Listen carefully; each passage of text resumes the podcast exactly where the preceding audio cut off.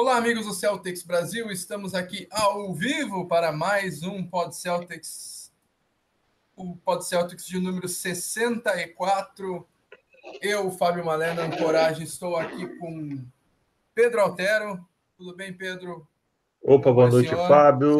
Muito bem, obrigado, obrigado. Feliz ano novo aí, eu sei que é dia 10, mas é o primeiro Pod Celtics do ano, certo? Exatamente. Isso então, aí. feliz ano novo, saúde de todo mundo, paz, né? Vamos começar nesse clima festivo aí para que, que esses bons momentos aí se, se repitam pelo resto do ano. Boa. Estamos aqui com um convidado especial. Não, mentira.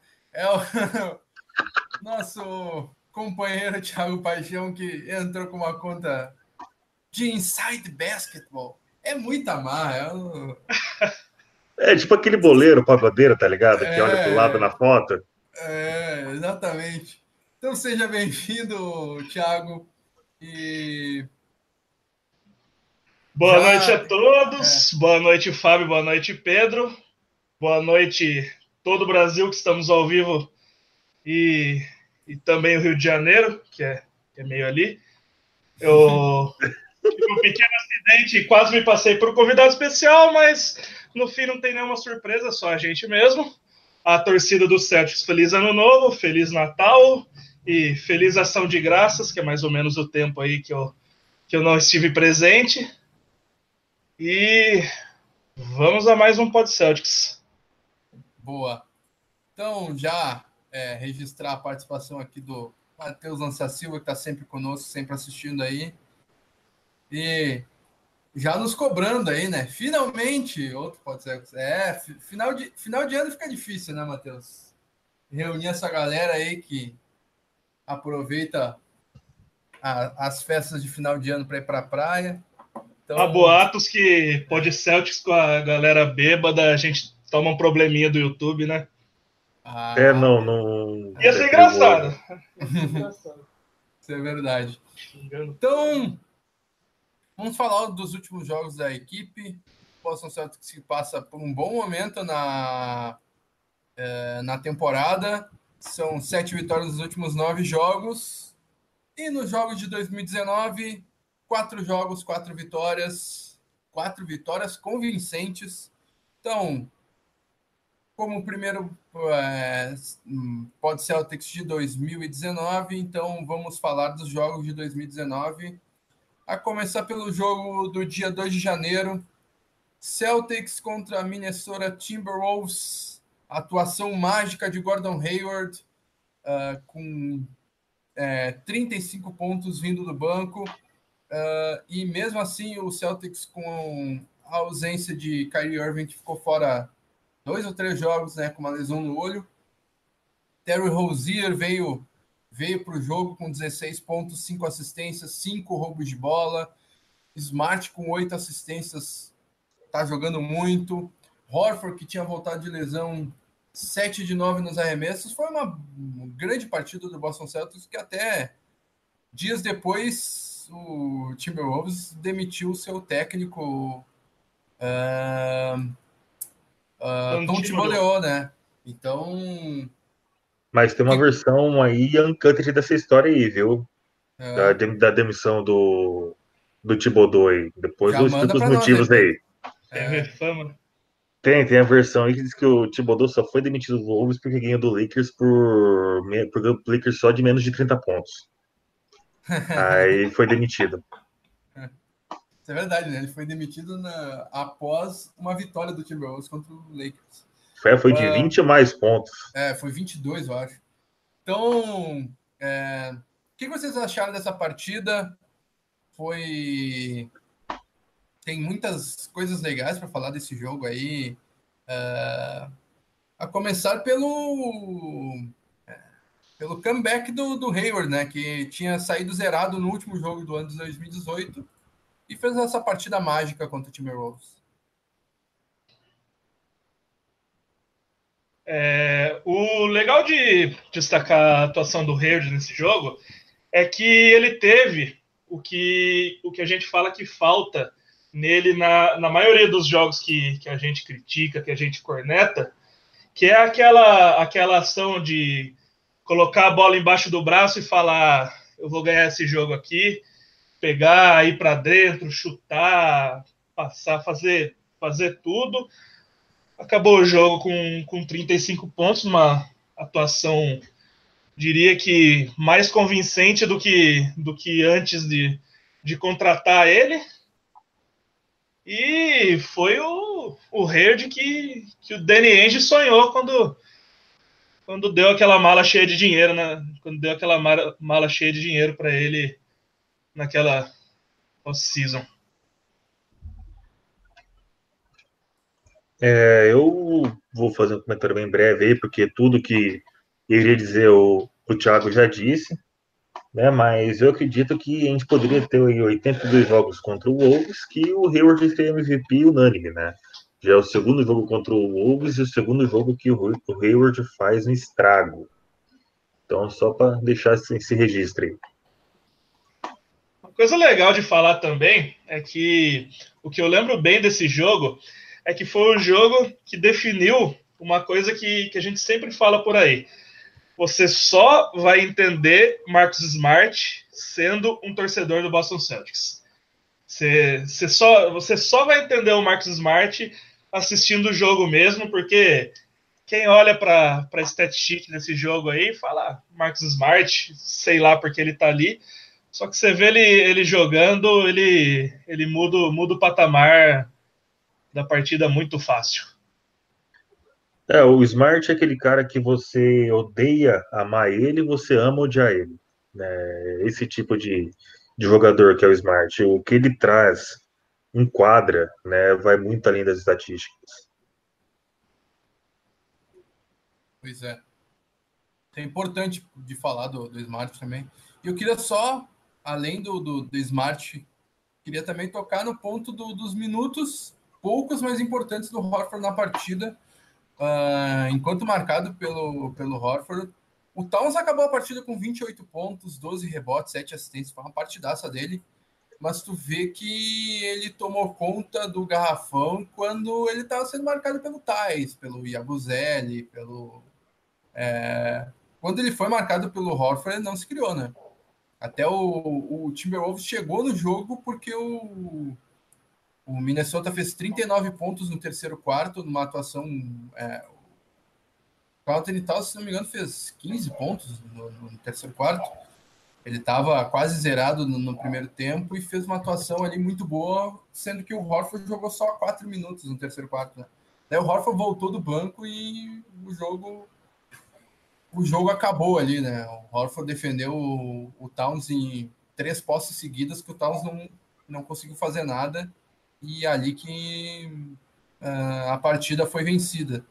O que vocês acham aí do. do é, e o bom de lembrar é que, como você falou, foram acho que até mais de, de 15 pontos, foi quase quase tudo que o Towns fez no jogo, basicamente, foi no terceiro quarto. E o senhor, senhor Al Horford praticamente não jogou, né? E a gente estava com uma boa vantagem no intervalo, eles começaram a chegar e estava todo mundo volta o, o Horford, volta o Horford, pelo amor de Deus. Ele, ele realmente não fez absolutamente nada em cima de Al Horford. O, eu vou corroborar o que o Thiago disse, e também é uma coisa que a gente tem que notar do Horford jogando contra grandes pivôs.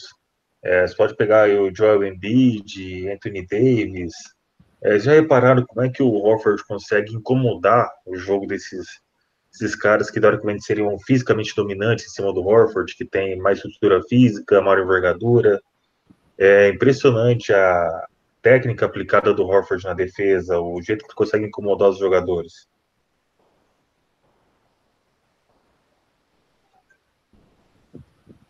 Pois é. Foram 18 pontos do, do Towns no terceiro quarto e no último quarto foram dois. Foi quando o Horford voltou para acabar com o jogo. Então, é, é, bastante importante. O quarto foram dois. O, o Horford. Uh, no, no, jogo, no jogo seguinte, o, o Celtics enfrentou o Dallas Mavericks e foi uma vitória é, bem, contundente por 114 a 93, diferença de 19 pontos.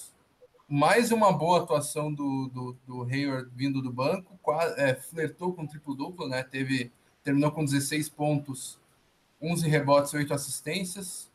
O Thais foi bem no, no jogo, uh, 8 pontos, 13 rebotes.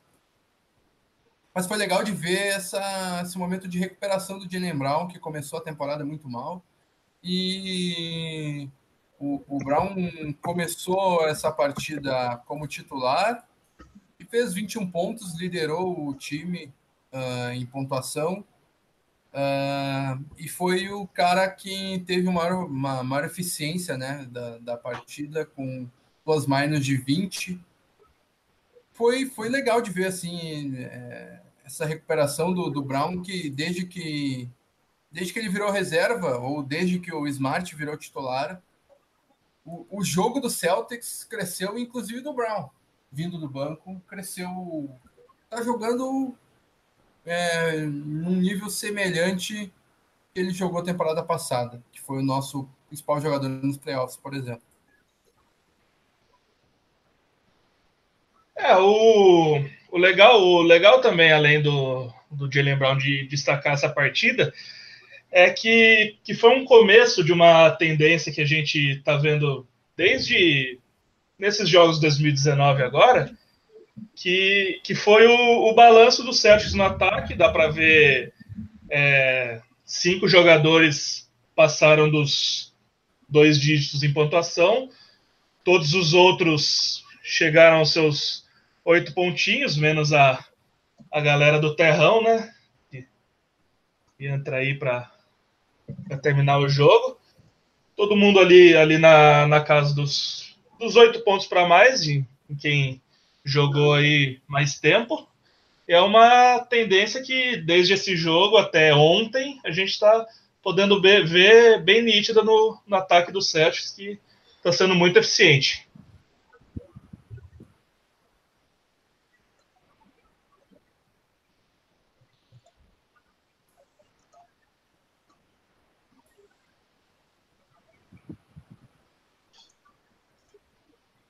Alô, alô. Opa, eu tô aqui. Seu eu tô aqui.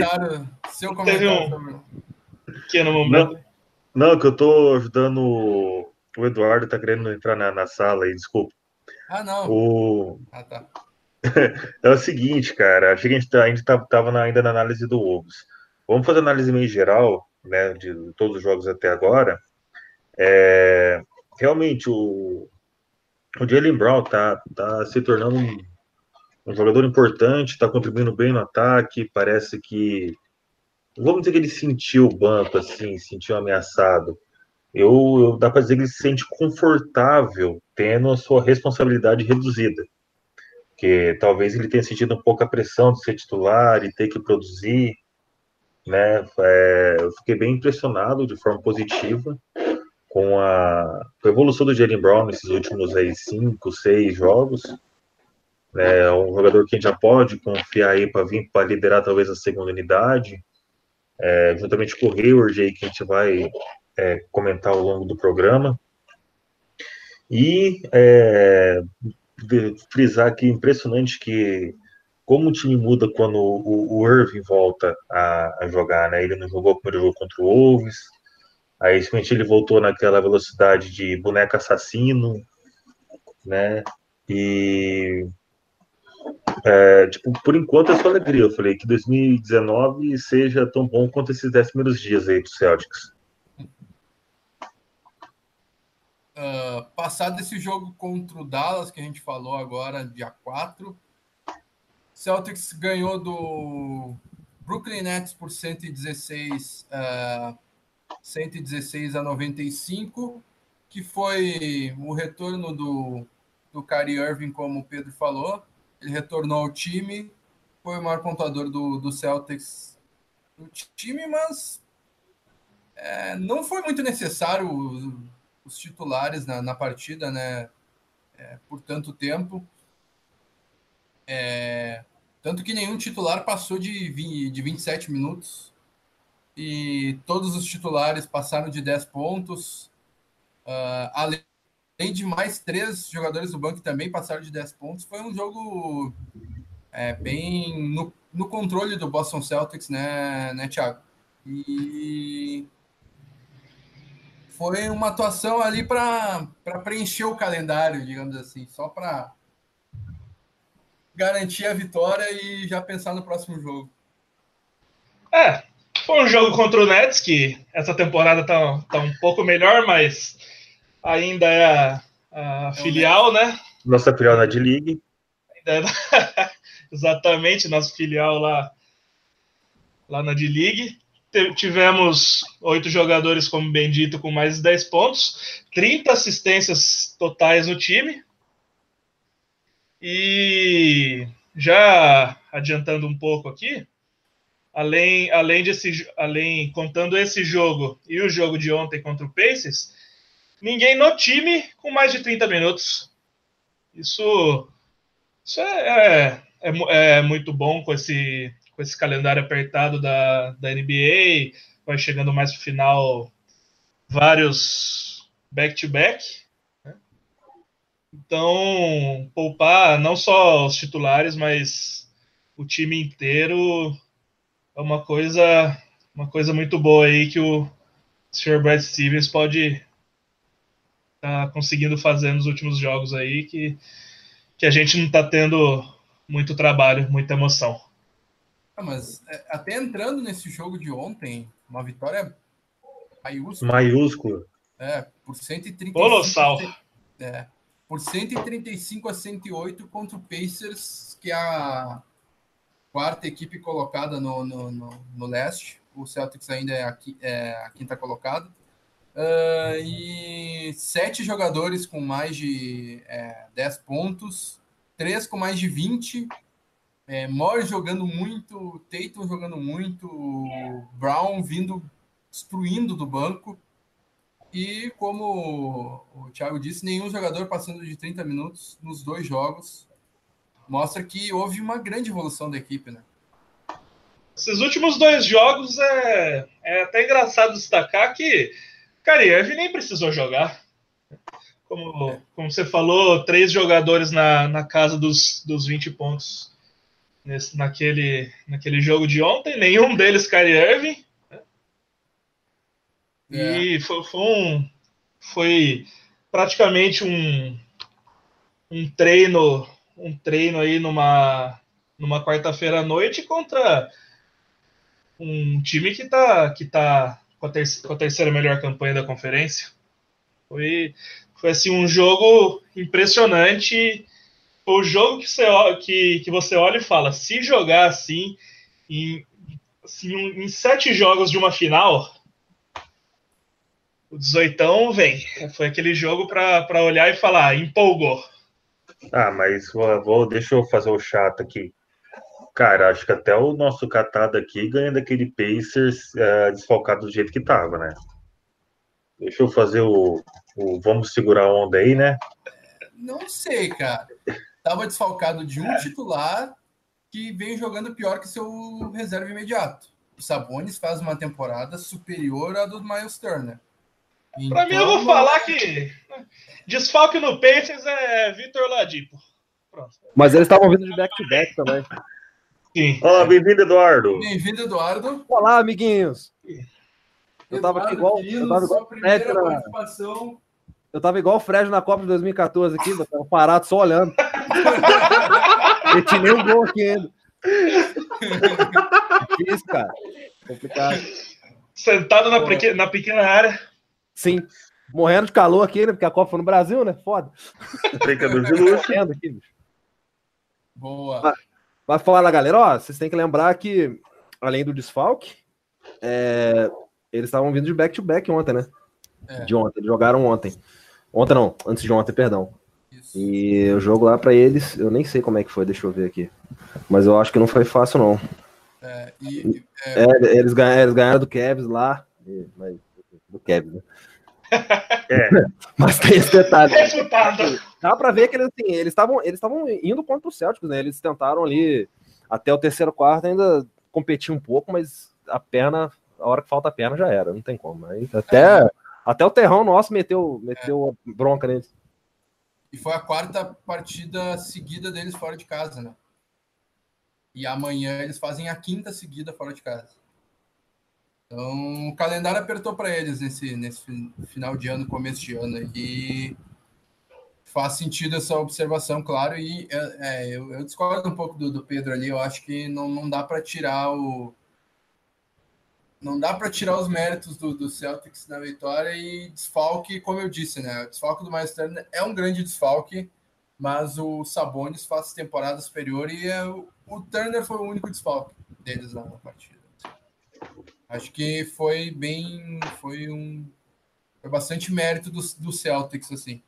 Uh, e para completar uh, o, é, essa sequência de jogos, vamos eleger o, o nosso é, que homem da, da, da semana, não, do ano, do ano de 2019 até então. Que homem que é o melhor jogador das últimas partidas e depois elegemos o pior, que é o troféu Tianeide. Começar pelo troféu Que Homem. Quais os votos dos senhores? Eu, eu queria dizer que, que depois dos últimos quatro jogos aí de 2019, principalmente pela, pela evolução no, em comparação ao resto da temporada, se não for se não for Gordon Hayward aqui, eu eu vou fazer um protesto. Olha aí. Olha lá, o homem tá bravo mesmo. Eu vou de Jalen Brown, que tá recuperando seu bom basquete aí. Eu, eu vou pular o. Quer, quer votar, Eduardo? Vota antes eu. Ah, cara, eu, assim, se fosse antes eu votaria no Irving, né? Mas como ele ficou esses dois jogos de fora aí, e eu vou, eu vou diferir de vocês, eu vou votar no Marcos Smart, cara. Que o homem tá chutando de três, adoidado e tá metendo todas as bolas. E tá defendendo muito ainda. Aqui, ontem no jogo ele. Tem, tem, que lembrar daquele toco que ele deu no, no Tadeusz Young, né? Que é um PF muito mais alto do que ele. Ontem ele fez um jogo discreto, né? Mas, cara, o que ele fez com o cara foi sacanagem. O cara muito mais alto, ele deu um toco, ainda roubou a bola e deu um passe pra cesta. Né? Eu, eu, eu, ia dizer que eu ia deixar bronca, eu ia empatar tudo, ia deixar bronca para ti, então eu vou desempatar votando em quem tu votou, porque uh, embora, por exemplo, o Jalen Brown esteja com uma média de 17, 17 pontos nas últimas partidas, o Hayward com uma média de é, é, superior a 17 pontos também, e, e com muitas assistências, muitos rebotes, os dois, né? Uh, e o Marcos Smart só com seus oito pontinhos ali de média e tal. Mas o cara é gigantesco e contra o Dallas e contra o Brooklyn ele usou a magia. É, parece Yu-Gi-Oh, né? Usa o efeito Curry. Daí ele tava arremessando que nem o Curry. Não, não, não era possível. No, no, primeiro, primeiro tempo contra o Dallas Mavericks foi um negócio absurdo. Foi 4 de 5, acho que foi. Eu dava, eu dava risada toda vez que ele acertava, cara. É. Eu rindo sozinho. O que, que é isso, cara? E teve, teve, teve, Marcos Smart já é o que homem do meu coração. Por isso que, que tem neutralidade aí na votação. E te, teve, teve uma bola do Smart nesse jogo contra o Dallas que o, o juiz apitou falta de ataque, ele jogou para cima, que nem o Curry. No, tipo, ele jogou para cima, tava no meio da quadra e jogou para cima, a bola caiu um negócio de, de, de, louco, assim. Então, acompanho o voto do Eduardo no Marcos Smart. E agora o troféu Tia Neide de pior jogador nesse começo de 2019. Vai na ordem inversa aí, começa aí, Fábio. Ai, ai, ai, ai, ai, me botou no, no, no mato sem cachorro aí. Cara, eu acho que não só de 2019, mas ele vem fazendo uma temporada abaixo. Embora ele tenha feito boas partidas uh, nas últimas, mas eu, eu, espero mais dele, Terry Rozier. Eu acho que ele está se recuperando, já está melhor do que em 2018, no final de 2018, nessa temporada ainda. mas ainda está devendo um pouco. Então, meu voto vai no nosso querido Negueba, Terry Rozier. Eu, eu ia falar do. Eu ia falar no Terry Rozier também. O, é, tem, se, se tiver assistindo aí, tem, tem uma certa pessoa da produção vibrando nesses votos. Terry Rozier, infelizmente, infelizmente, alguém esqueceu ele lá no jogo do Dallas. E realmente, não, não só 2019, mas esse ano ele vem sendo um jogador muito abaixo do daquele cara que, que no, no final dos playoffs do, da temporada passada a gente já, já falava que seria titular em muitos times da NBA. É. Agora já está um pouco mais difícil de enxergar essa realidade aí. Esse Não, mas... safado que só joga de titular. Tu falou, tu falou que esqueceram ele em Dallas, acho que esqueceram ele em Cleveland, no jogo 6. Das finais. É. é, no jogo 6 das, das finais, esqueceram ele lá, botaram, botaram um sósia. Coitado do Negueba, cara, ele é esforçado, cara, para. Coitado do Negueba. Não, pô, esforçado é. também sou, cara, mas cada um tem que saber o seu lugar, né, cara? Eu duvido você pegar tanto rebote igual ele. é só o que ele faz. E aí, Eduardo, seu voto?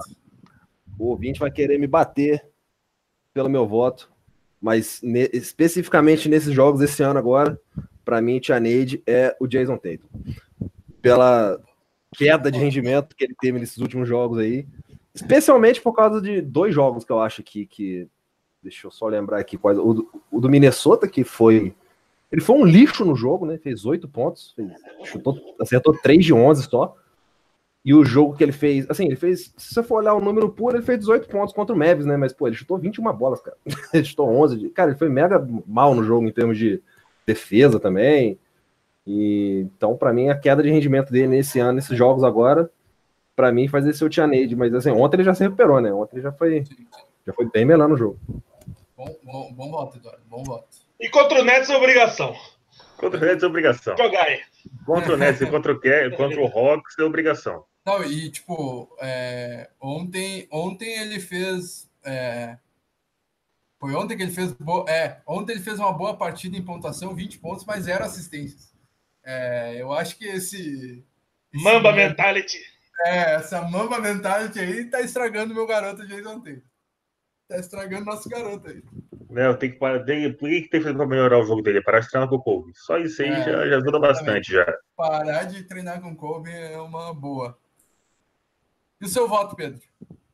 Cara, vai ser complicado, porque se eu votar no Tatum vai dar empate. Eu sou contra esse negócio, que negócio é sair do muro. É, eu vou falar que o Tia Neide, cara, muita gente vai me criticar, tá certo que os jogos foram fáceis, mas eu, eu ainda tenho um problema sério com os períodos de tempo do Brad Stevens, cara. É impressionante a facilidade que ele tem de fazer o time entregar uma vantagem enorme. Né? Foi o caso do, do Minnesota, tá certo que a gente acabou saindo vencedor e tal. Mas se a gente pega um time com poderzinho maior de, de reação aí, pode complicar isso para a gente lá na frente, cara. E eu vejo que não é só desse ano. É, alguns jogos aí o, o Stevens é, martelando muito, batendo muito a, na ponta da faca e demorando para pedir alguns timeouts. Então não é um tianeide de crítica, é um de tipo de constatação. Boa. Boa constatação mesmo. Ele, ele gosta de uma run do adversário, em especial no começo do terceiro quarto. É, se é o Popovic, deu, deu 6-0 run, já pediu tempo. O Stevens espera. espera... Fora o expor. É, fora, o expor. Stevens deixa uns 12 a 0, 14 a 2, para daí pedir tempo. E oh, vou registrar. Qual desses, quatro, qual desses quatro jogos mesmo? Eu, eu não tô me, me lembrando qual agora, não sei. Acho que foi do Timberwolves. Que é, acho que foi mesmo. Que o, que o Thibodeau pediu, pediu tempo com 10 minutos e meio do primeiro quarto. Foi. Puta, foi isso mesmo. Foi. Verdade. Foi, foi. Tava foi coisa de 8 a 4 Celtics. tomaram uma cesta, ele foi lá e pediu um tempo. Fiquei meio sem entender nada. tinha acabado de voltar aqui pro quarto com uma cerveja. Fui obrigado a buscar outra. Tibodão me, me deixando um pouco mais alcoólatra aí. Deixar essa, esse comentário. Boa. Foi 7 a 2 eu acho. Ele pediu tempo. Uh, vou registrar aqui uh, os comentários da galera. Diego Marcondes, nosso companheiro do Celtics Brasil, aqui com a gente. Marcos Becker. E aí, galera? E o Davis pode vir nessa temporada para o Celtics? Não. Uh, o Anthony Davis é... vinha do contrato de calouro e saindo do contrato de calor ele assinou um contrato acima do que é permitido para calouros numa exceção chamada Derrick Rose Rule, porque o Derrick Rose foi o primeiro a usar essa exceção, por isso que tem esse nome. E então ele é chamado de designated player, é, jogador designado. Uh, quem acompanha MLB uh, dá para fazer uma relação com o rebatedor designado. E quem acompanha Major League Soccer é, nos primórdios da Major League Soccer, apenas um, é, cada time poderia ter seu, apenas um designated player. Por exemplo, do Los Angeles Galaxy, o primeiro foi o David Beckham. Só poderia ter um, né? Atualmente são cinco, acho. Mas enfim, o Anthony Davis é um designated player, assim como é o Kyrie Irving. O Kyrie Irving também, quando saiu do contrato de calor, assinou acima do que poderia, usando essa exceção. Então, cada equipe só pode ter um designated player. Então, o Celtics não pode ter Kyrie Irving e Davis no mesmo time. Então, nessa temporada, poder ele pode, mas aí teríamos que envolver o Irving, o que não faz sentido. Então, é, a possibilidade do Anthony Davis vir para o Celtics nessa temporada é de zero, zero por cento. Não vem. Após, o, Irving é inspirante nessa temporada. Então, ele renovando lá em junho, uh, ele sai dessa exceção, ele deixa de ser um designated player. Aí sim o Celtics tem a possibilidade de trocar pelo Anthony Davis, porque daí o designated player do Celtics seria o Anthony Davis e não mais o Irving, porque o Irving deixaria de ser. Então, uh, sugiro esperar sobre Anthony Davis. É claro que os rumores aumentam porque o Lakers está em cima também e o Lakers pode adquirir ele a qualquer momento. O Celtics não por causa dessa regra da NBA. Uh, Dival Nunes. Tatum por Anthony Davis, o que acho? Ele diz que não trocaria. Tem que falar para ele que o Tatum disse que se trocaria pelo Anthony Davis, né? ele falou depois no jogo, aí o repórter perguntou para ele, ele, ah, eu me trocaria pelo Anthony Davis. Aí chegou o pai dele assim, ele, eu trocaria, eu jogaria ele no pacote e mandaria o, pai junto, tipo, porque pelo Anthony Davis vale o sacrifício. É. Eu acho que há argumentos suficientes para defender que o Tatum não seja, até porque uh, tem essa regra aí que eu acabei de explicar do, do Anthony Davis, mas, por exemplo, se o Celtics pudesse hoje trocar pelo Anthony Davis, eu não trocaria porque eu não tenho a garantia de que o Irving vai ser jogador do Celtics na próxima temporada. O Irving é um cara enigmático, está em final de contrato, e mesmo que ele tenha dito eu vou jogar no Celtics, não é uma garantia. Verdade. Palavra na NBA não é nada, né? Tem vários outros exemplos aí. Ah, é, o Evan Turner garantiu que jogaria no Celtics pelo mínimo. Daí foi lá e recebeu 18 milhões de oferta do Trail Blazers. Ele só virou pro, pro, pro Danny Ainge cara, tô indo embora.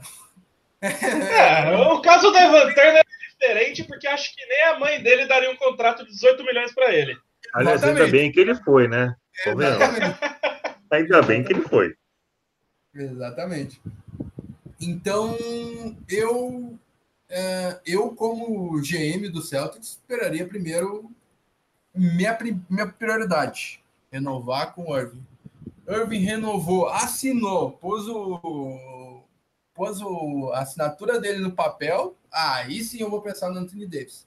Daí dá para trocar pelo, pelo, pelo, pelo Tatum. Mas, por exemplo, o Irving não, não renova. Eu não troco pelo Anthony Davis. Por quê? Eu tenho que pensar alguns anos mais para frente. Meu armador titular vai se tornar o Terry Rozier, não é mais o Irving. Então não preciso do, do, do win now na cabeça. Então o Tatum tem mais anos. Aí o Daniel infarta. Coitado do Daniel. ele morre. É, ele já tá velhinho. Já, já tá velho. Já, já, já tá velhinho. O coração não tá bom. brincando com essas coisas aí. Daí é o Rosier, Brown, Tatum e o Horford vai acabar o contrato também vai tchau e Benson e Robert Williams e vamos pensar cinco anos na frente. Vem o Irving renovou, daí vamos pensar no agora.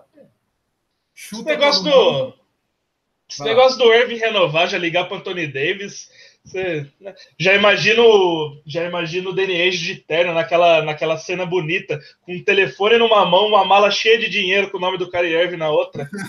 cena maravilhosa. Podia ser o herói da Marvel isso. Inclusive a dica aí para Kevin Feige, o diretor da Marvel, quiser aí, só ligar lá em Boston.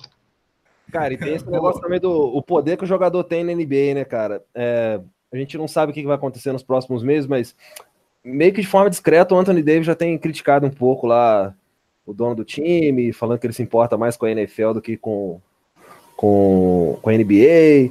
E a gente não sabe o que, ele vai andar falando para frente aí, né? E dependendo do que ele disser, ele é aquele negócio que aconteceu em igual aconteceu com o Paul George, por exemplo, aconteceu agora com o Jim Butler, com o próprio Irving. Você força a mão da franquia para te trocar e às vezes a franquia entra naquele modo de desespero e acaba aceitando um pacote menos valioso do que do que aceitaria em condições normais, né? Então eu não sei o que, que ele vai andar falando para frente aí, mas eu acho que o caldo vai desandar lá para ele lá.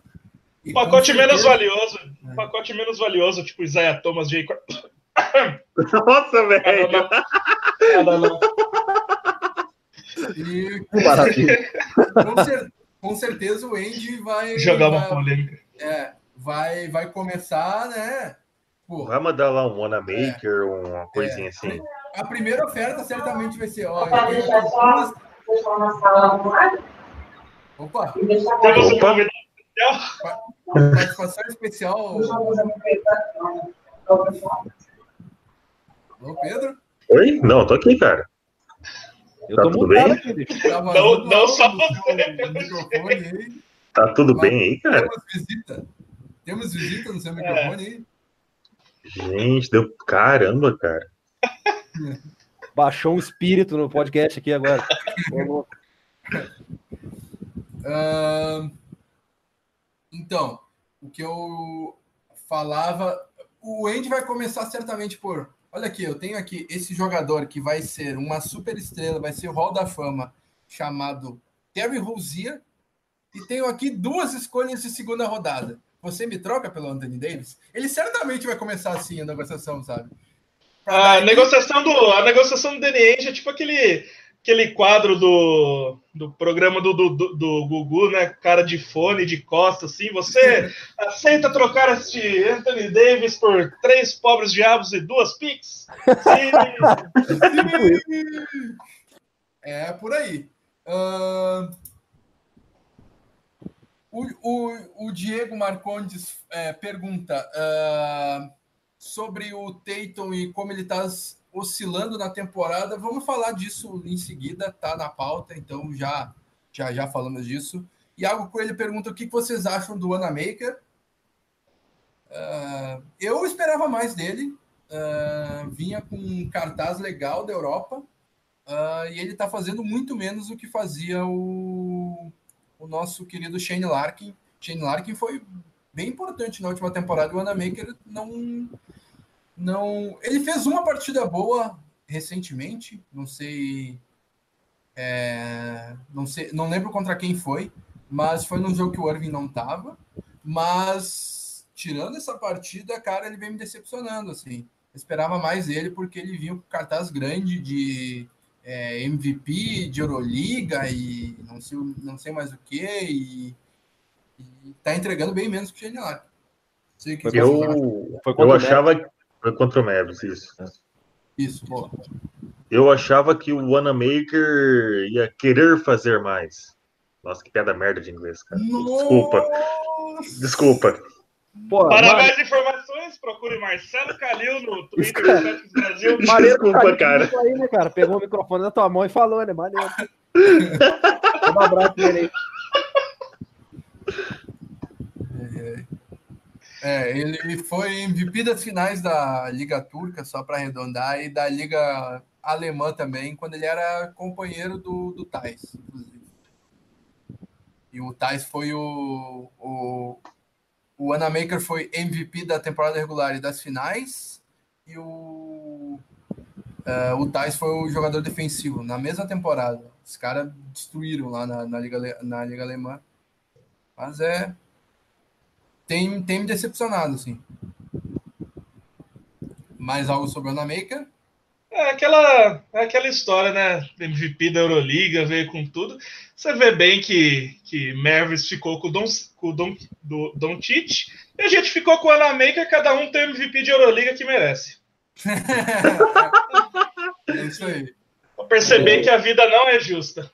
Ah, eu, eu nem esperava nada do Anamaker, não. Então nem me decepcionou, porque. É, porque e assim, a, a, transição de cada um, é, de cada atleta para cá, para NBA, é muito diferente. Você vê o Thais, ele se adaptou muito mais rápido, né? E, e foi assim, uma grata surpresa ganhando um ponto, sei lá quantos milhões. Ah, maravilha. O Andy é muito sinistro, mas. Menos, é, menos de um milhão, né? Isso mesmo, né? É, é um ponto, não sei o que, o total do contrato, acho.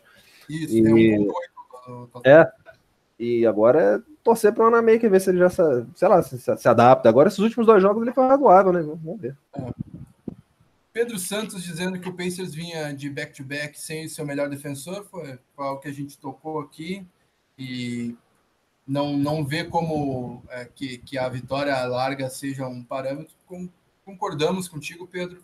É, o Gilson Souza é, colocou o Jason Tatum como que homem da, de 2019 e ainda chamou de criminoso o voto do.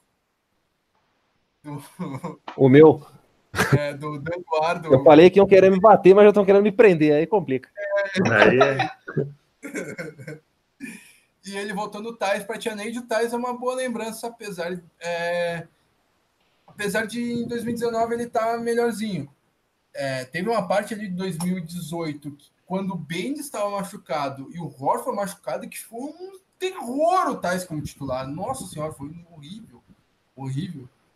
E ele melhorou um pouco. Até porque ele tem dividido minutos com ou o Robert Williams ou com o Horford em alguns momentos e não tem que defender o DeAndre Jordan. DeAndre Jordan é do Horford. É, ele pega o, o backup do Jordan lá, é o maluco aquele que já foi de Celtics, foi trocado pelo Rondo, me ajudem aí. Powell. Isso, Dwight Powell, exatamente. Então é mais, fácil dele defender, por exemplo, dando um exemplo aí do Dallas Mavericks. Uh, Pedro Santos falando que o Celtics teve méritos, mas não acredito que possa ser um parâmetro para um jogo contra o Pacers em playoff. Boa, é isso aí. Uh, o Marcus Becker falando que o Gordon Hayward foi o. Uh... Não, olha como ele escreveu ali. Eu acho que aquilo ali não é um voto, cara. Eu acho que ele foi um protesto. e o Marcos Becker falando que o Baines só ramela. É, o, o, eu, eu, eu acho que o Baines é um desfalque bem importante, bem subestimado nesses últimos, nessas últimas semanas. Ele tá fora do Celtics faz duas, três semanas já e vai ficar fora janeiro inteiro. E eu acho um desfalque completamente subestimado. Uh, o voto do Malandro Lança Silva no Morris é bom. O Morris que, para ele, infelizmente, virou titular. Para nós, felizmente. Mas para ele, infelizmente, porque se ele continuasse na reserva, ele ia ser o sexto homem da temporada. E ia, ia estar tá entre eles. Mas ele pode abocanhar até um prêmio de jogador de maior evolução. O que vocês acham? O, olha, sobre o Morris, eu penso que ele é aquele tipo de pessoa que você não pode confiar, cara. É impressionante a habilidade dele de. Como é que eu posso explicar assim? É... Deixa eu procurar a palavra certa aqui. O Morris é aquele cara que é um mal necessário, porém ele deixa de ser um mal. Vai ter jogo que ele simplesmente vai lá e vai ganhar um jogo para você. Mas já teve exemplos até nos playoffs do ano passado, é que foi possível ver qual a capacidade deles de tomar decisões horríveis, forçar a bola e tipo, fazer jogos pífios, entendeu? Ele é muito inconstante. Ah, o, o Morris é, é, aquele cara que ele, é, voltando à votação, que ele, ele tá no limiar entre o Tianeide e o Kiyomi. Vai ser ou um ou outro, não tem meio termo no. Exatamente. Em, em muitos momentos ele ele ele tá sendo o cara que carrega o que carrega o time inteiro junto com logo depois, ou melhor, logo depois do do Kyrie Irving. Isso aqui é o Morris, né? A gente, a gente nunca a gente nunca sabe quando quando ele vai ele vai começar a chutar 20 bolas no jogo. Mas eu acho que esse é o Marcos Morris da temporada passada, cara. Eu discordo bastante de vocês nesse ponto. É, essa o temporada Morris... ele tá fenomenal. É, o Morris. Vai acabar nessa... o contrato dele, eu tô com medo. Eu nunca achei que eu ia falar isso. O, Mo... o Morris nessa temporada ele tá com 50, 40, 90, cara. Uh, ele tá com mais 50% de arremesso de quadra, ele tá com 44% das bolas de três. Negócio absurdo. Baixou o Curry no, no, no, Eu acho que é o, o Senior na camisa. Acho uma boa, assim. Deve ser. Ele. E o, legal dessa temporada é que ele, que ele não tá. Que ele não tá mais fazendo umas coisas loucas que ele fazia de. de ele, ele é, deixou, ele deixou de ser. De, de... Ele perdeu a mamba mental e passou ali para Jason Tatum. Inclusive, é, que foi, o que foi bem legal foi que foi que o, as, as redes sociais do, do Celtics fizeram campanha para ele ser votado no All-Star Game. Isso. E realmente, se fosse escolher, se fosse escolher três do Celtics mesmo para fazer campanha, um deles seria Marcos Morris. Exatamente. Ele é, deixou de ser o Isomuk, né? É. É o apelido dele. E assim, tem que ver que ele tá com a mesma minutagem do ano passado, mas ele tá, em média, ele aumentou dois pontos por jogo. Na média dele, ele pulou de 13,5 para 15,5 e ele está arremessando uma bola, um, um, arremesso a menos. Ele está tentando um arremesso a menos por jogo. Só que pô, esse field goal dele de 3 aí subiu uns 8%, cara. Isso é bastante, cara, pra você subir de uma temporada para outra, assim, subir 8% de field goal de 3. Então ele tá muito mais eficiente. Ele parou com essas jogadas de, de, de, de Ivo, né? Ele, ele, ele, deixou, ele deixou de copiar as jogadas do Carmelo. Ele deixou de ser o. Basicamente. Opa, pode entrar aí. Pegou a pizza aí, moçada. uh, uh, João, João Vitor Nobre é, perguntando o que achamos da temporada do Brown, também falaremos isso durante o jogo. E o Radical perguntando: acham que o Horford testa o mercado ou fica mais, mais um ano de contrato?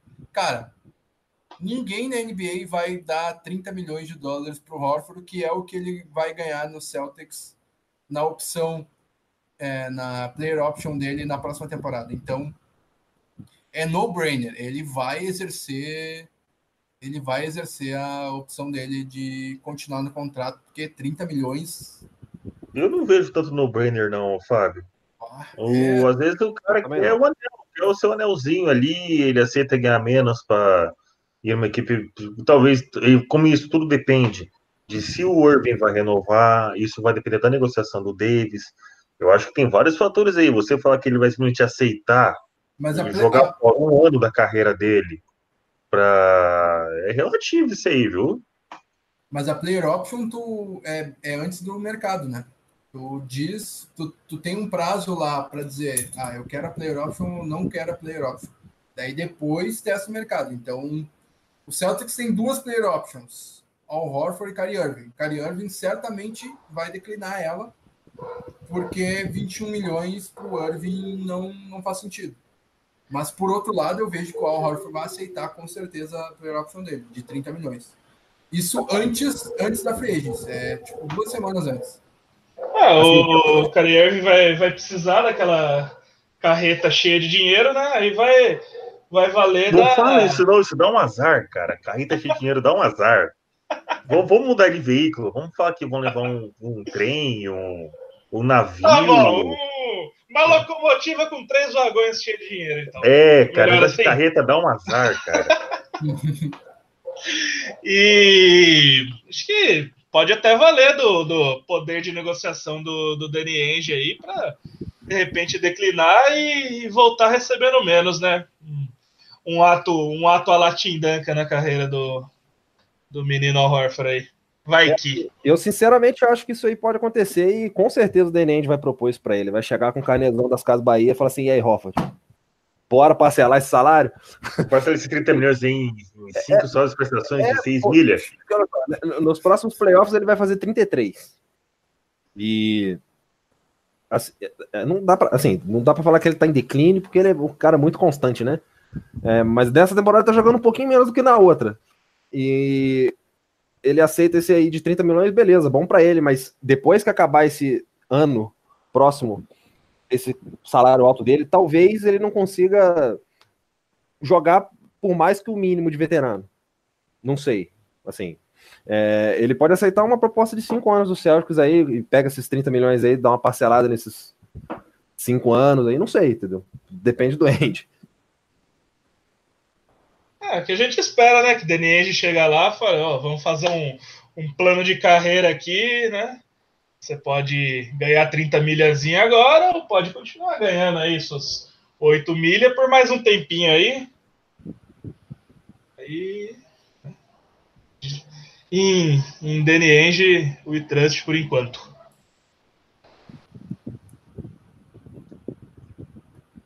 Uh, sobre a oscilação dos jovens, Uh, foi perguntado sobre o Brown, sobre o Tatum ali, eu adicionei na nossa. Olha, o Danilo Veronese é, dando.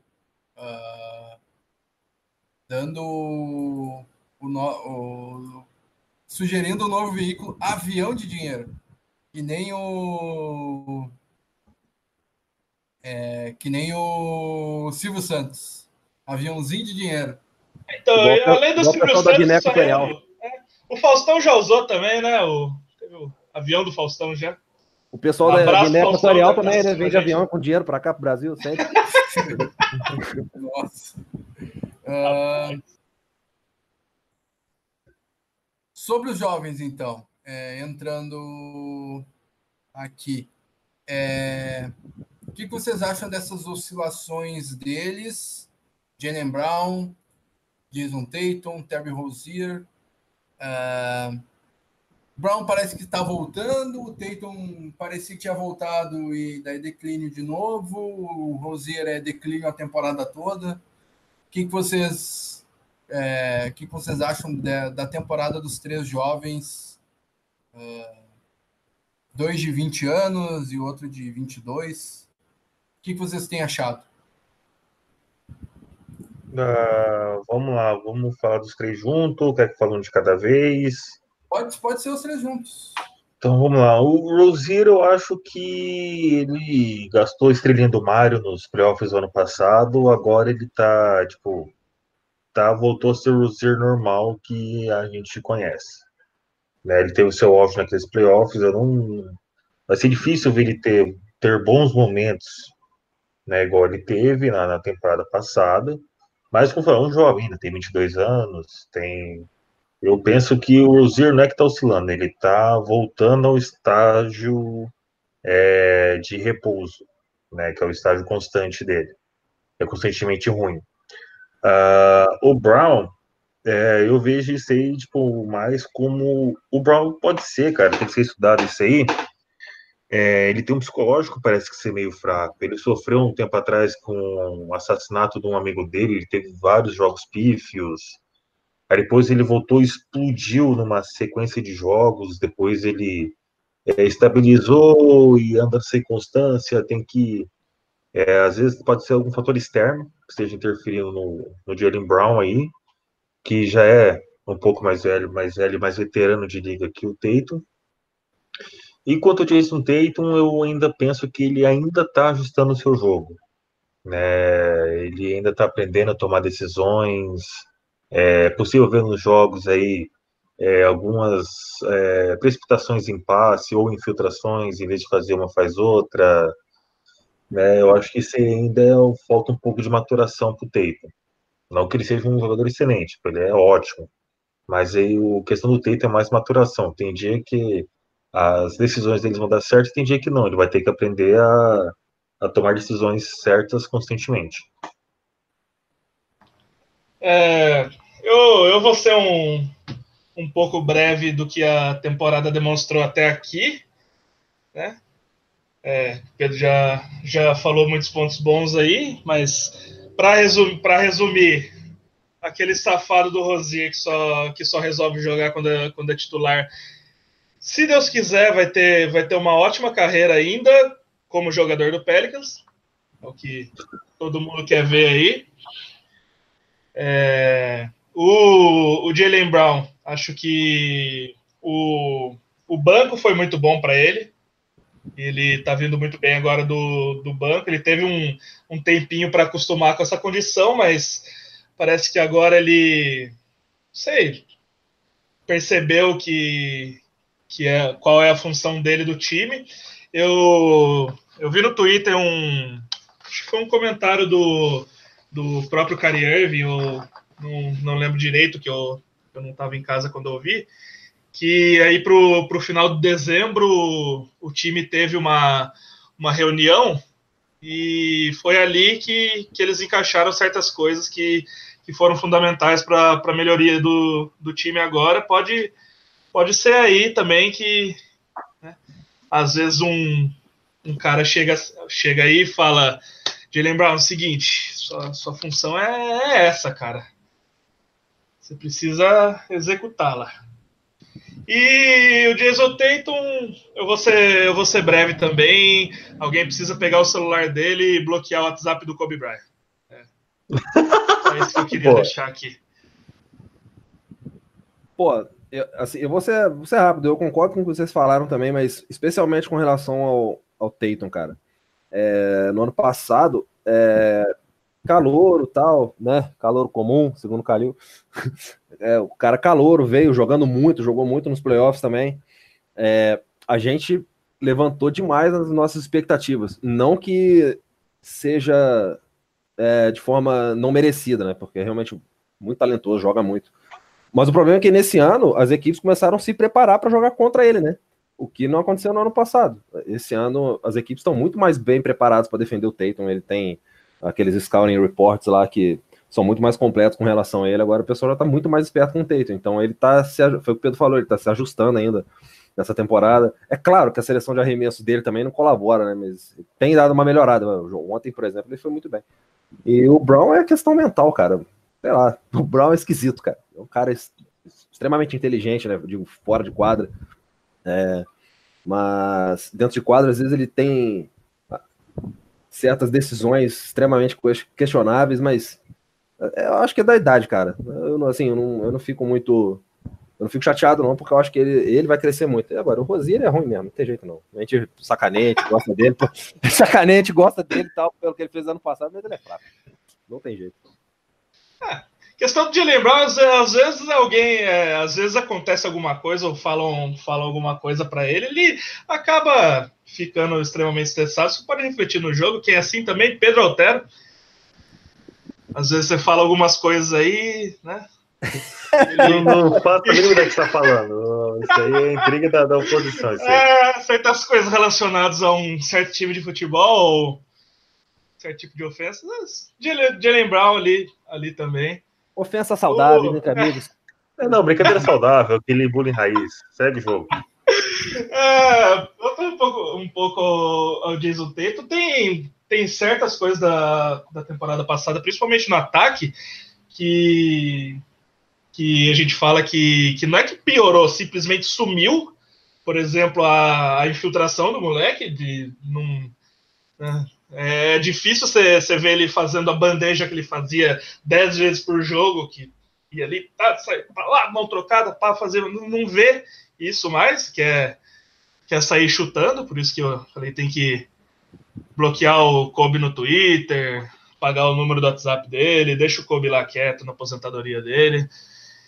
E, e, o, e tem o problema que, que é muito falado, que vem desde temporada passada e não, não foi corrigido, de Jason Tatum ser, como, vou, como vamos dizer, ele na defesa e, e pegar ali uma criança da, da arquibancada do, do saudoso TD Garden, acaba ficando meio na mesma coisa ali.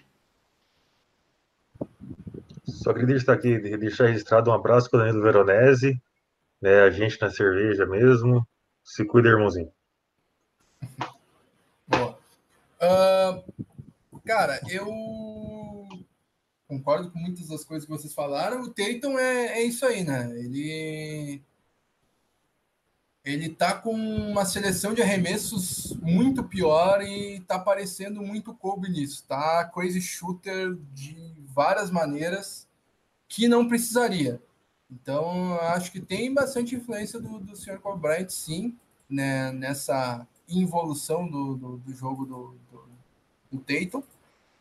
E também ele tinha uma seleção de jogadas melhor na temporada passada. Ele passava a bola melhor, ele tinha seleção de arremessos e tudo mais.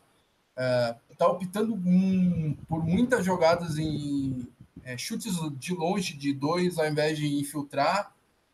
Uh, então, ele está fazendo mu muita coisa que ele adicionou o jogo dele que não precisaria ter adicionado. Entende? Uh, o Rosier é, é, aquele cara, é o plano B para caso o Irving. Eu acho ele bom jogador, um armador que seria titular em 5, 10 no máximo equipes da, da NBA hoje.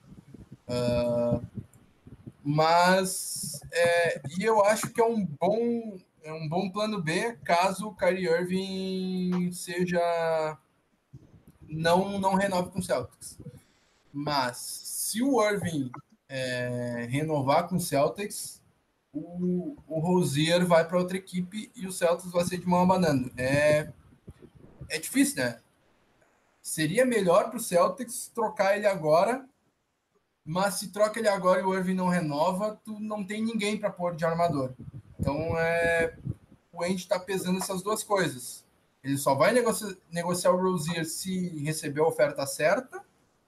E não recebendo a oferta certa, ele vai manter para um plano B do, do Irving. Irving renovando, não tem como cobrir as ofertas do Rozier, porque o Rozier vai receber ofertas na casa dos 10, 12, se bobear até 15 milhões de, de, de dólares por ano. Eu acho que ele deva receber entre 10, 12 e talvez tenha algum louco que ofereça 15. Phoenix Brooklyn Nets. Brooklyn, Brooklyn Nets. Phoenix Não, Suns. mais o Phoenix Suns, é. Tá precisando urgente de um, de um PG. É, eu acho que o Phoenix Suns vai, vai largar um, um avião de dinheiro na, na porta do Rosier e o, o Andy vai ficar sem como renovar com ele. Uh, e o Jalen Brown é, é uma oscilação bem peculiar, assim. Eu esperava que, sendo o alarmador titular da equipe, com preocupações é, estritamente defensivas, e ele que foi bastante votado para defensor do. É, para time defensivo na última temporada, fez uma, uma temporada, uma defesa sensacional. Ótimo defensor na última temporada. E daí chega e não, não, não chega, chega na temporada não defendendo bem e quinta opção ofensiva e arremessando mal, sempre livre e tal, é difícil, né? E daí ele vai para o banco com maior responsabilidade ofensiva e menor defensiva e, e, cresce o jogo dele. É bem estranha essa oscilação do, do, do Brown, mas que bom que ele se encontrou nesse novo papel. Mas ele fez o caminho contrário do que eu esperava dele. Assim. Eu esperava que com menos responsabilidade ele fosse crescer ainda mais. Mas vejamos, vejamos como ele evolui durante essa temporada aí. Uh,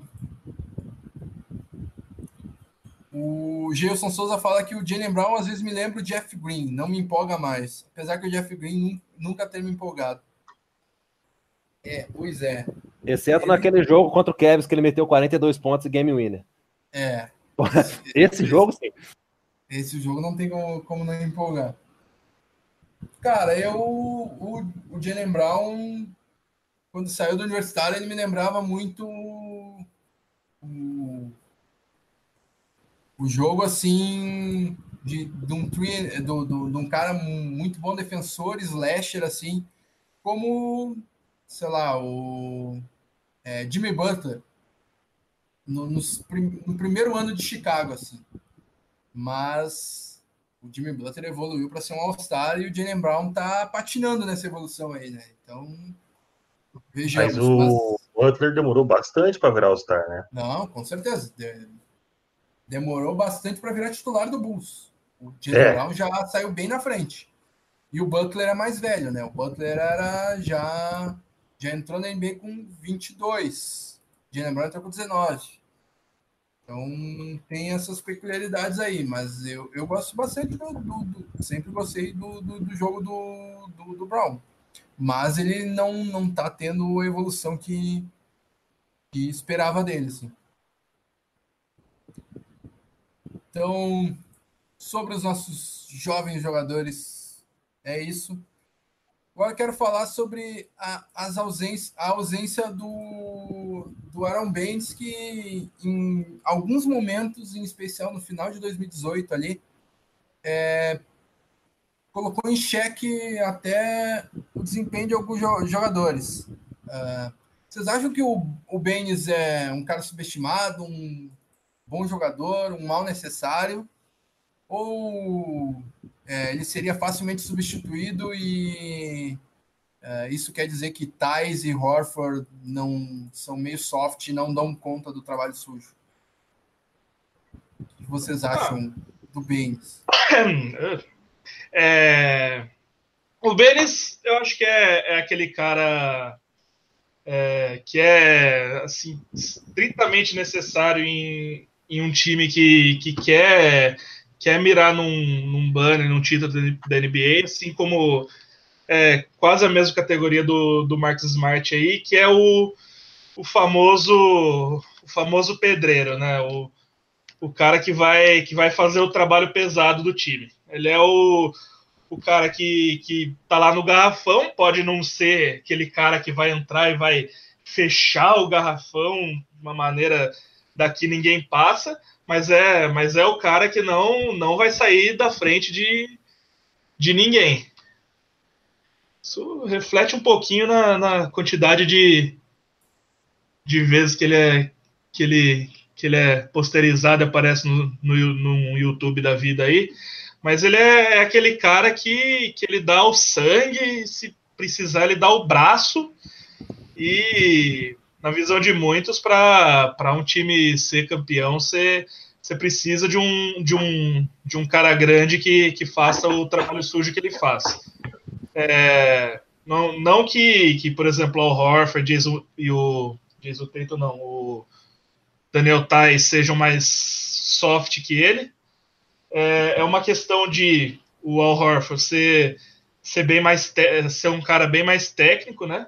No passado concorrendo a, a, defensor do ano, mas é um cara, um cara que tem uma defesa bem mais, bem mais técnica. E o Daniel, o Daniel Tais, somente por, por também ser mais novo, é um, um pivô essencialmente mais leve. E quem conhece um jogo de garrafão aí, por exemplo, né, nosso amigo Eduardo Quirino, que entende um pouco de um, de um jogo pesado, Tá louco. Só porque eu sou é... gordo, porra. é. é.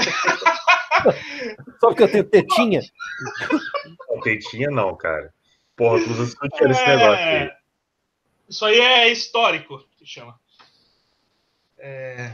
E pelo, pelo Daniel Tyson, um cara muito mais leve, ele também não vai conseguir fazer uma, uma função defensiva do Benes com, com a mesma eficiência. Então, assim, é, é um cara necessário, na minha opinião. Ah, nesse ponto eu concordo com você, sim, porque é, o cara quando o cara quando tá disposto a fazer o trabalho sujo dentro do garrafão, ele manda aquela mensagem para os jogadores adversários de que se eu for contra ele, assim, eu tenho que ir contra ele, né? Senão eu não faço ponto. Mas eu vou sair dolorido do encontro, né? Porque o Benes, ele não hesita em descer o braço, não, cara. Abrir a caixa de ferramenta em cima dos caras, mas nem um pouco, sabe? Eu acho isso muito importante num time que é, é talentoso, igual é o elenco do Celtics, né? Que o time é bastante talentoso ali. Você tem três caras no banco ali que podiam ser titular em um monte de time da NBA.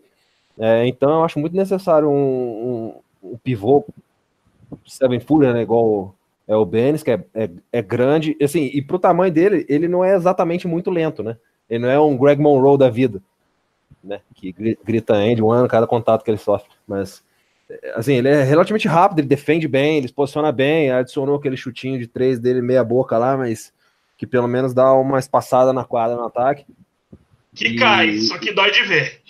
Sim, sim. É, é terrível é. aquela, aquela chamadinha de perna pra frente. Pior de tudo é que cai. Cai, cara. Do canto, então, meu Deus. Mas, assim, eu acho necessário demais. Eu acho que. Eu, eu não sei se um time não conseguiria ganhar um, um título sem um jogador igual ele, mas, assim, que ajuda muito, com certeza ajuda muito. É, só pegando uma, umas informações aqui. É, você falou que o, que o Baines é seven footer, tá? Vamos, vamos corrigir aqui. O Baines é 6'9", quase um 6'10", cara. Ele é bem baixo para altura de pivô, ele compensa mesmo no porte físico. Você vê que o, o Baines é mais fácil passar por cima que dar a volta. Né? Ele é um jogador bem forte fisicamente, ele tem aquela. Ele Verdade. veio do rugby, né? Tem 2 e 8, é. Muito prazer, eu também. se, o, se o Benes de repente cansar de NBA, eu tenho certeza que vai ter uma vaga para ele no saudoso Resende Rugby. Mais maneiro, mais, eu, eu sou, Ainda assistirei. Ainda assistirei. Eu sou bem menor que o Ben, mas sou bem mais pesado que o Ben. Então... Puta que pariu, cara. Então, só fazendo essa correção, mas de resto, eu vou, vou corroborar com tudo que vocês disseram. É, o Baines é um cara que faz falta assim pro time, é aquele cara que vai brigar, o cara que vai dar cotovelada, vai tomar cotovelada. É, um soco dado no Baines é um soco a menos dado no jogador do Celtics que pode se machucar, que ele é um tanque de guerra, né? Ah, ele é o jogador que vai absorver ali o, é, os contatos ali, vai poder abrir espaço para o Horford, que tem feito é, o mid-range bom, três pontos bom, né? Uh, então, acho que o Baines é só elogios aí. Foi uma, uma grata surpresa pelo salário que ganha. Ele tá fazendo falta, sim. Ele foi, ele é diretamente responsável pelo sucesso do time, sim. Ele tem sua boa participação de, né, no sucesso do time. Só adicionar uma. Não, só adicionar... Pode falar, pode falar. Tá. Só adicionar uma coisa que não foi muito, é, muito citada por vocês, que eu acho bastante importante, que o, o Benz é um dos caras com é, maior número de screen assists da, da NBA.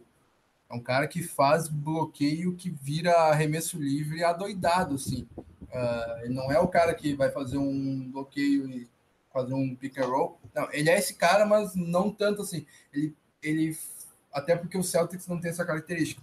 Mas o que ele faz de, de, de screens é, que viram arremesso de três livres, assim, para pro, os demais, é uma coisa de louco, assim. Então, ele é muito importante também no, no, no ataque da equipe é, nesse tipo de situação, de é, screen assists, alguns pink and rolls. Que são... Foi o que eu disse, ele ajuda o Horford a abrir, pra... ele segura bem a marcação. Acho que ele é até pouco explorado nesse pick and roll no ataque. Mas. É... E claro, é. defensivamente, como vocês falaram, tudo, tudo que vocês falaram é fecho. É, você toma uma. Toma uma screen, uma screen do Benes também. Você, você pode, por exemplo, sair de quadra tomar um, um Gatorade. É não, não, não, não, tem. Ou vocês podem sair de maca. Aquela. É. O Irving saiu com marca, né, ano passado. É aquela. tipo aquela jogada, aquela, uma, uma jogada você chega com, com duas screens, é a mesma coisa, só que você ainda economiza um jogador.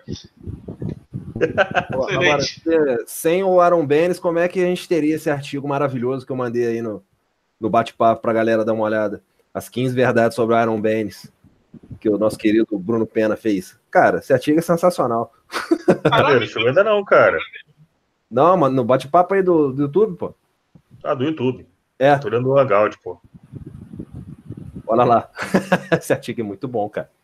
Se não fosse o Ben, não teria o artigo, pô. Cara, falar pra você, não chegou. O último, o último que eu vi aqui foi o Geilson falando que o Baines é melhor que o Noah. Uh, até aproveitando, o Geilson pergunta do Robert Williams, já que a gente está falando de pivô. Uh, Robert Williams vai virar moeda de troca ou é o futuro da franquia? Eu acho que pode ser as duas coisas. Não me importaria dele ir num pacote pelo, pelo Davis, por exemplo. Até porque ele está em, em grande evidência, né? Mas, por outro lado, eu eu vejo bastante futuro nele. Uh, eu acho que ele é. Às vezes, muitos querem que ele seja mais aproveitado do que deveria no presente. Uh, é claro que na, na ausência do Baines e na ausência do, do Horford, até foi um, foi um pecado o Williams ter machucado junto com o Baines. Os dois estavam machucados na mesma época. Então o Williams poderia ter tido mais minutos do que teve naquele final de 2018. Uh, ah, mas ele ainda cai muito em pump fake, ainda é um, é um, é um cara que é, comete muitas faltas, uh, porque ele é ávido por, por tocos e acaba fazendo muitas faltas. Uh, é um, um Greg Steamsma da vida nesse caso. Mas é um cara que tem muito talento e muito futuro sendo bem lapidado, pode ser o pivô do futuro do Celtics, com certeza. Eu concordo com o Fábio. Foi uma aposta que o Engie fez, né? Em cima de um bad boy declarado aí. Uh, o Williams tem um histórico bem interessante de né, falta de métodos ortodoxos aí de comportamento. Mas uh, quanto a talento, eu penso que ele pode sim ser o, um pivô aí importante para a franquia, ou pode ser que ele simplesmente uh, entre realmente no pacote pro Davis, sim, mas eu, eu realmente, assim como o Fábio disse, o, eu vejo ele como parte do futuro do Celtic, sim. Ele vai ser uma peça importante se é, mantiver essa evoluçãozinha e não perder a cabeça. E, uh, e vocês acham que o Gordon Hayward está de volta? Uh, Glória a Deus! Gordon Hayward 2019. Vocês, vocês é, estão satisfeitos com o atual momento dele, depois de um 2018 é, frustrante, primeiro pela lesão ainda em 2017, um 2018 de recuperação, e foi foi aumentando a expectativa e em 2018 ele foi bem mal, tanto que ele virou reserva e virou reserva até de poucos minutos. Mas agora em 2000, no último jogo de 2018 ele foi ficou zerado contra o Spurs em 0 de 8 nos arremessos, se não me engano. Agora 2019 fez primeiro jogo de 2019 35 pontos contra o, o Timberwolves e agora vem de três partidas com 14, 16, 12 pontos, mais de 10 pontos. 35 arremessando... pontos, botando 18 bolas, acertando 14, né? Exatamente. É. Então, é. vocês estão satisfeitos com, com esse Gordon Hayward? Esperam ainda, me, ainda melhoras dele? Uh, ainda dá para ele voltar a ser All-Star ou essa função de sexto homem é suficiente para ele?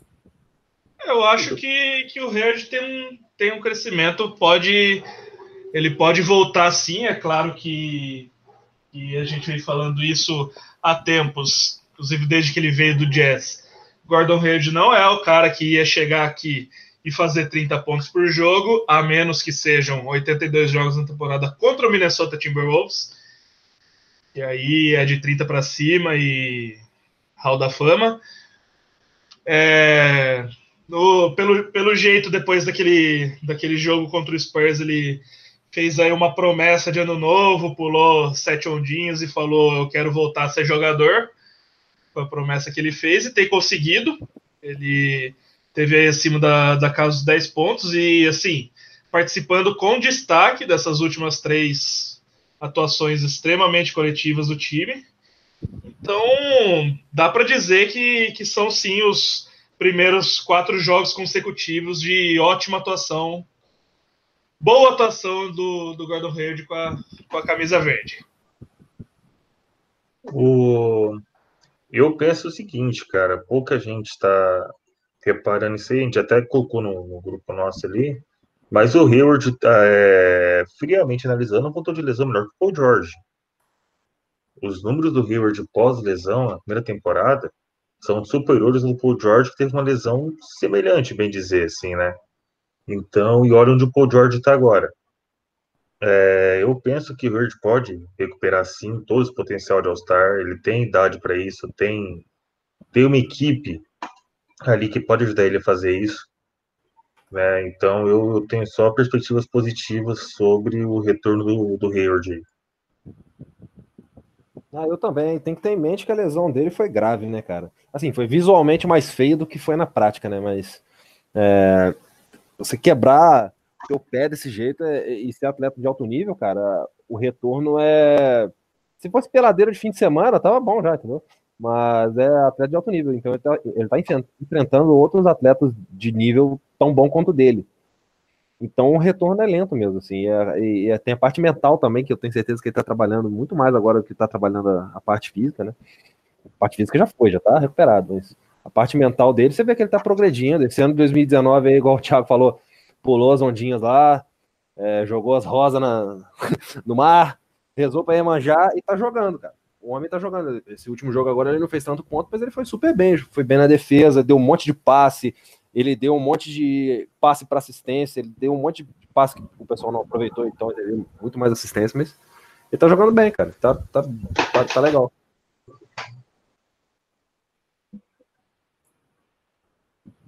Então é isso, senhores. Vamos fechar quase uma hora e meia de programa aí um ótimo papo sobre o Boston Celtics. E antes de terminar, primeiro agradecer a todo mundo que participou no, no bate-papo ali, uh, todo mundo que nos escutou aí e os nossos comentaristas aqui. Eu agradeço a participação de vocês e quero um destaque final de vocês e um palpite para esse Boston Celtics e Miami Heat daqui meia hora será às 22, né? Transmissão da Viva NBA com os amigos Fábio Malavasi e Ricardo Bugarelli. Uh, nesse final aí, quero. Uh, vai ser a última vez que o Wade vai recepcionar o Celtics em Miami, né? Na American Airlines Arena. O que, que vocês acham que vai, é, que vai acontecer no jogo? Palpite para vocês e um destaque final aí. Bom, o Celtics, como já falamos na última hora e meia, vem bastante embalado esse ano, mas é o é né, o oficialmente primeiro back-to-back -back do, do ano e e o, o, time não, não vem assim com, com tanta carga. Porém, como também já dito, no jogo de ontem ninguém chegou a, a jogar 30 minutos e, e Miami não. Assim, não é o desafio que, que era antes do jogo o Pacers. Mas o, o Celtics esse ano vem, vem seguindo vem seguindo uma linha uma linha engraçada de, de por exemplo, New England Patriots, assistam, torçam para New England Patriots. Do your job. É, exatamente. É, é, é eu estava comentando pessoalmente com, com, um amigo, um amigo celta, vai, vai ter um destaque daqui a pouco, é, que, que o, o Celtics e, e o Patriots eles estão com, com um problema que é, o, que é o seguinte nessa temporada. Pode ganhar de qualquer time, mas pode perder para qualquer um também.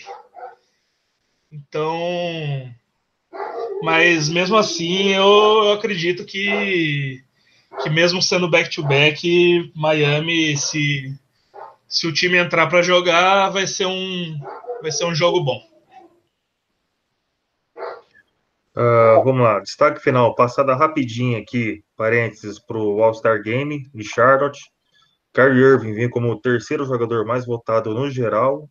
É, jogador armador melhor votado no leste, com cerca de 2 milhões e 400 mil votos. Outros jogadores do Celtic citados, Jason Tatum, com 600 mil votos, é o quarto do, na fronte-corte do leste. Gordon Hayward em oitavo e Al Horford em décimo. Tá? Informação aí para o All-Star Game. Esperamos ter aí pelo menos uns dois representantes. Eu vejo o Irving com certeza. E aí, uma surpresa, o Horford ou o Tatum. Não acredito que Hayward vá All-Star esse ano. É, sobre o jogo de hoje, é, a, a, vai ser um jogo relativamente tranquilo, por ser um back-to-back, -back, porque, como já foi dito, a gente conseguiu manusear bem os minutos no, no jogo de ontem. Né? Eu acredito que o cansaço não vai bater tanto. É, meu máximo respeito ao Dwayne Wade, que vai receber o Celtics pela última vez na carreira como profissional. E uh, eu espero uma, uma vitória hoje aí por uns 10, entre 10 e 20 pontos. Ah, o meu destaque final é sou eu mesmo. é a primeira vez que eu participo aqui do podcast. Eu estar com vocês aqui. E eu, eu espero participar mais vezes. Mas, ah, assim, uma coisa que eu estava escutando num podcast hoje mais cedo, é, eu não sei se eu entendi certo quando estava prestando tanta atenção, mas, mas, me parece que desde que o Marcos Smart e o Max Morris foram promovidos para o time titular, o Celtics tem o melhor offensive rating da liga. Desde então. É, excelente. Assim, mais do que comprovado que a mudança que o time fez deu, deu certo. E por enquanto tem que manter. Por que, que vai mexer em time que, que tá ganhando, né? E assim, foi o que o Thiago falou. É, o Celtics pode vencer de qualquer um e pode perder de qualquer um. Eu, eu também acho que, apesar da gente ter melhorado consideravelmente nos últimos 10 jogos, mais ou menos, ainda não atingimos aquele patamar de, de consistência, sabe? Que a gente tinha no ano passado, que a gente entrava no jogo já não cantando vitória, mas assim, certo de que podia vencer. E, e o jogo de hoje, eu acho que a gente, apesar do back-to-back, -back, eu acho que a gente ganha, porque o Miami Heat, coitado, tá atrás ali do nosso glorioso, amiguíssimo Brooklyn Nets, em sétimo. Mas a Conferência Leste ali, o fundo ali é muito fraca, né? E, e o time do Miami é, é, ruim, coitado. Se bobear, eu acho que não chega nem no playoff, cara. Vamos, tomara que eu esteja certo no fim das contas. Mas é isso aí, galera. Valeu. Ah, antes, de, antes de finalizar, só uma última coisa aqui. 26 de janeiro, quinto encontro Celtics Brasil. Titular bar na Moca em São Paulo. Boa. Só para deixar destacado. Boa. Estaremos lá. Boa, estaremos lá também. Irei de Porto Alegre. Estarei. E não é nem o mais longe. Não é o e mais longe. longe. Gustavo vai de São Luís, no Maranhão. De outro hemisfério. Ele passa cinco fuso horários para chegar em São Paulo, coitado. uh, sobre esse jogo, vou, vou, corroborar com o que o, o, o Thiago disse do, do Hit ser do, do, de poder ganhar de qualquer um, perder de qualquer um sobre o Celtics sobre o Hit também, né? conseguiu tomar 24 pontos de diferença do Atlanta Hawks, que é uma das piores equipes da NBA, e fez jogo duro de três pontos contra o líder do Oeste, Denver Nuggets. São as duas últimas partidas do Miami Heat. Uma, partida, uma derrota por 103 a 99 para o Nuggets e uma derrota por 106 a 82 para o Hawks. E a formação titular deles é cinco defensores nível do Smart, uh, uh, tipo Smart, assim, não do nível do Smart, mas tipo Smart. Os caras que são conhecidos pela defesa e ofensivamente mais ou menos, mais ou menos. São o Magruder, o Richardson, o Whiteside, o Winslow e Johnson. Quem é que pontua nesse quinteto, cara? É... O, a Tia Neide. É... A Tia Neide vem do banco para pontuar, exatamente. Gloriosa Tia Neide. A Neide vem do banco para pontuar o nosso glorioso Kenny Nick, a Barbie canadense. do N Wade também. Mas... Eu, não rio, eu não rio da, barba cana... da Barbie canadense, eu rio de ouvir o nome dele. É, é. incrível. Mas é, Saudades. É, é, complicado esse time ir para os playoffs, né? Barbaridade. O Islo virou, o Islo virou armador do time. É. Só, só nisso já, já fica aí o, jeito, o jeito que, que o nosso querido Spolstra tá lidando lá. Então é isso, pessoal. Muito obrigado por todo mundo aí, pela participação de todo mundo. Ótimo jogo para nós, ótima semana e próximo pode Celtics semana que vem, hein? Pré-jogo contra o Raptors, já deixa aí a convocação e, claro, a convocação para o encontro Celtics Brasil, dia 26 de janeiro, titular bar na Moca, São Paulo, a partir das 22 horas. Estaremos lá. Espero todos ah, vocês lá. Batendo Curry. Boa. Sim. Tchau, tchau. E no Pinho Sol. é, Pinho Sol é muito bom, cara. Pinho Sol é sensacional. Pinho Sol, para quem não conhece, é o nosso Kevin Durant. Sensacional. É. Apelidado de Pinho Sol pelo nosso integrante aqui, Romulo Portugal. Easy. Feito. Feito, pessoal. Até a próxima. Tchau, tchau. Finalizando. Até mais.